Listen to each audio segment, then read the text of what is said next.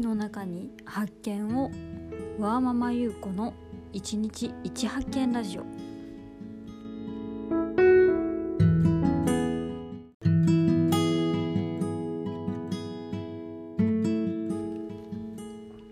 はい、えー皆さんいかがお過ごしでしょうか、えー本日は12月の5日土曜日です、えー0歳3歳の子を持つワーキングマザーの優子です。えー、と本日ですね、えー配信がいつもであれば夕方にしていたんですけれども今日は、えー遅い時間になりました。というのもあの昨日の放送配信の視聴回数があの他の回に比べて一番少なかったので、まあ、聞いていただいてる方が一人でもいるっていう時点でもものすごいありがたいんですけどちょっと回数が他に比べて少なかったんであのーちょっと私の気にしいが出てしまってうんもっとおもろい話しなあかんのかもなと思って何を話したら面白いんかなっていうのをずっと考えていると夜になりました。うん、ほんで改めて思ったのが完璧を求めるとあもうアウトプットがどんどんどんどん後になるなと思いました。うん、なんでおそらく一番いいのは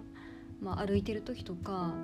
のパッと思いついたことをその場で録音してでそのまま配信するのが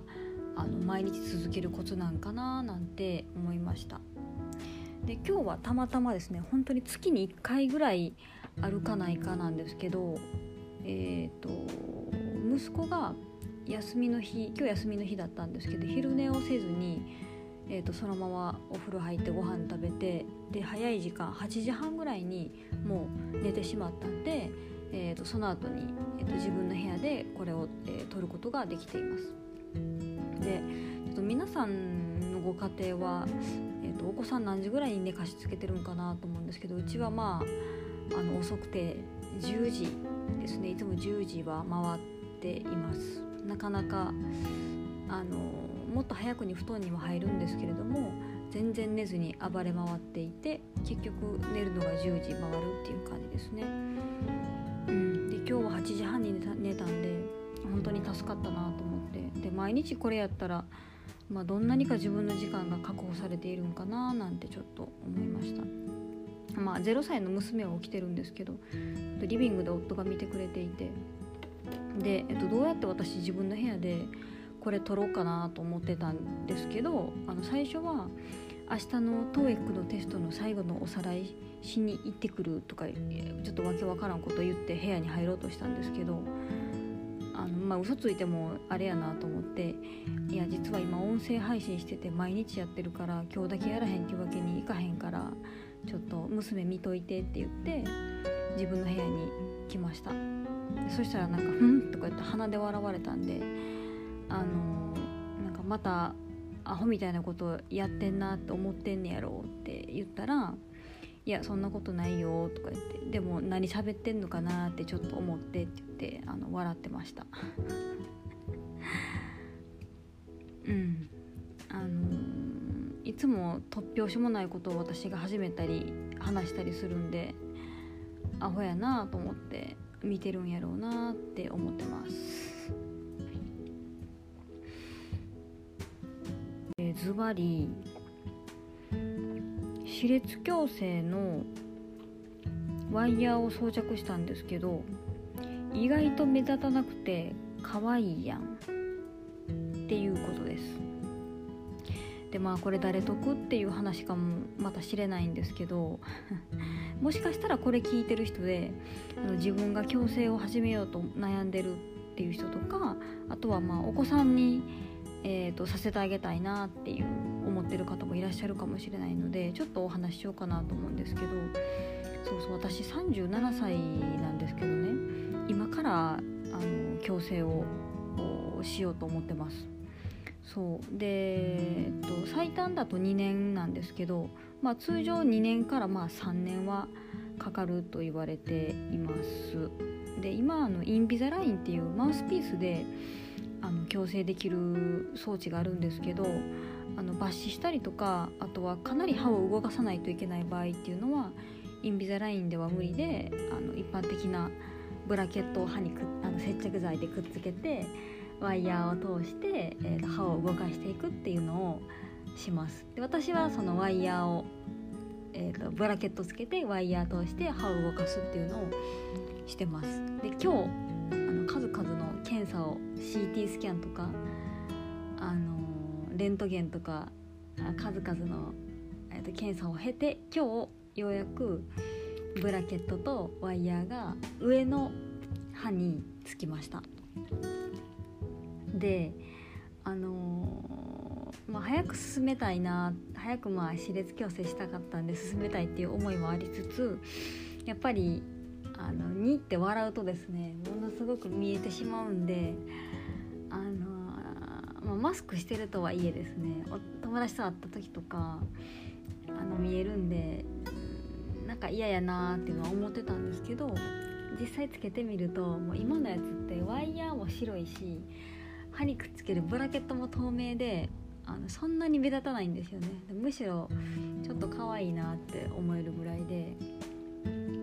良かったです。であのー、あの歯列矯正の掃除つけた後いあのどんな感じかっていうのを見てたんですけどもうつけてそのその日のお会計してる時ぐらいからこうじんわり痛くなるとかいうのを記事を見たことがあるんでもうどんだけ痛いんやろうと思って、あのー、思ってたんですけど、全然痛くなくて今も。今も全然痛くなくって今日昼につけたんですけど。ほんまに歯動くんかなと思いながら。そう。で先生曰く今日の夜から徐々に痛くなってで明日以降23日はまあまあ痛いって言ってました。なんか歯が浮く感じになるらしくって、うん、で硬いものも噛めなく噛めないから、まあ、うどんとかおかゆとか柔らかいもの食べるようにしてくださいって言われていて、まあ、どんだけ痛くなるんやろうかと思ってるんですが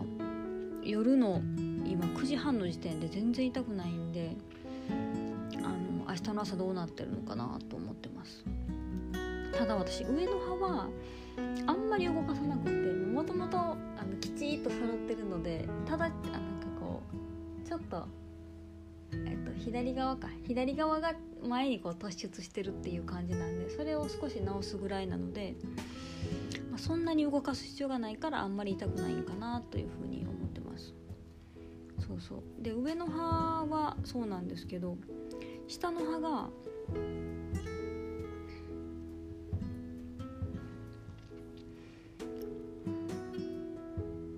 でたまにねこれあの喋ってる時にこれって誰が聞いてるんかな誰得なんやろうってちょっと我に返ることがあってそれを我に返ってしまうと何にも喋りなく喋れなくなるんですよね。ピタッと止まってしまって、うん、なんでちょっと一旦その思考出てくるんですけどあのもうその思考どっか行けって手で払ってとりあえず喋りたいこと喋ります。そう。で上の歯はまあもともと揃ってるからそんなに動かさないんですけどで下の歯は今日はワイヤーつけてなくってあのー、結構下の歯動かさないといけないしかつインプラントを入れるところが多分2本あるんですよね。でそれなんでかっていうと、あのー、えっと、先天性の欠損歯欠損歯って言ってあのいらっしゃる方いるかもしれないんですけど生まれつき、えーと、大人の歯永久歯が下に隠れてなくて乳歯でずっと頑張頑張っている場合ですね。乳歯しかないっていう場合があるんですよね。で私あの下の歯の、えーと同じ部分がですね右と左両方とも永久歯がもともとなくってで片方はえーと、二十歳ぐらいの時に、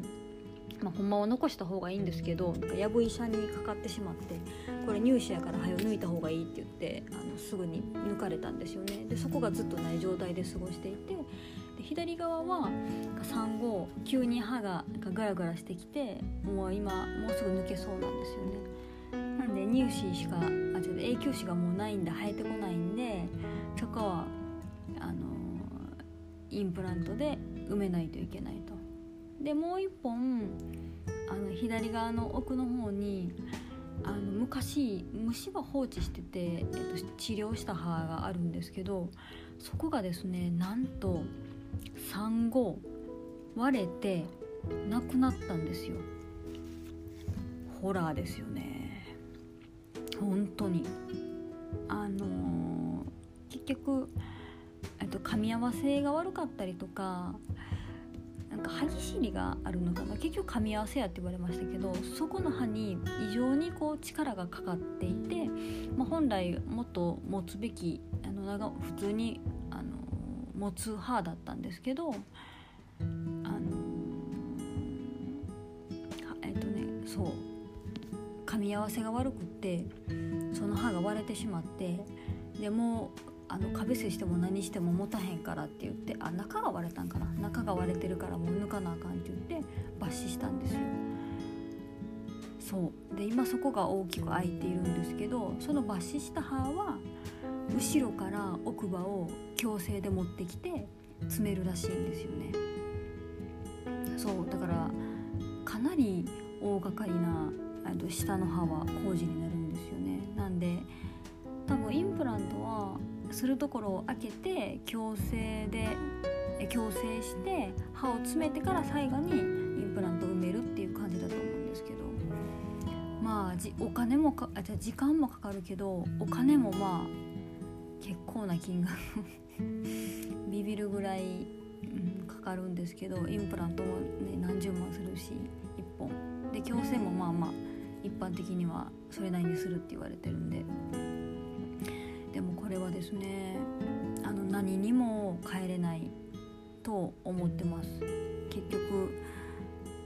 あの歯並びが悪かったりあの歯がずっとない状態で過ごしていると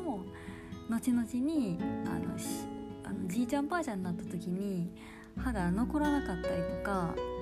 あの虫歯になるリスクっていうのが非常に高い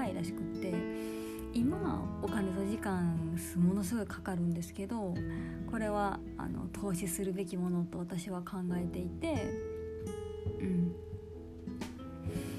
そうあのお金かかるんですけどまあ頑張って働いてえっ、ー、と直していこうかなと思ってます。ほんまに誰得っていう話なんですけどどなたかのご参考になればいいかなと思っててそうそう。でインスタで、えーと、スキンケアとコスメのあのレポートをあの上げてるアカウントがあるんですけど、まあ、そこで37歳から始める歯列矯正っていうので、あの、ちょっと詳細を追ってレポートしていこうかなと思ってます。うん、絶対悩んでる人いると思うし。でかつもう若くないけどずっとしたかったあの歯列矯正をあのしたいとでその一歩を踏み出したいっていう人のためになればいいかななんて思ってます。はいということで本日の一発見は歯列矯正意外と目立たないしむしろ可愛いやんということでした。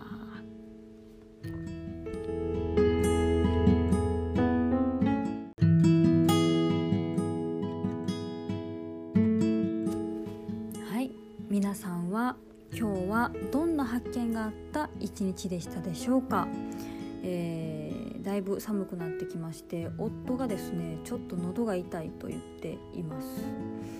うん。あの映らないように気をつけないとなと思ってます。皆さんもあったかくしてお過ごしください。ではまた明日お会いしましょう。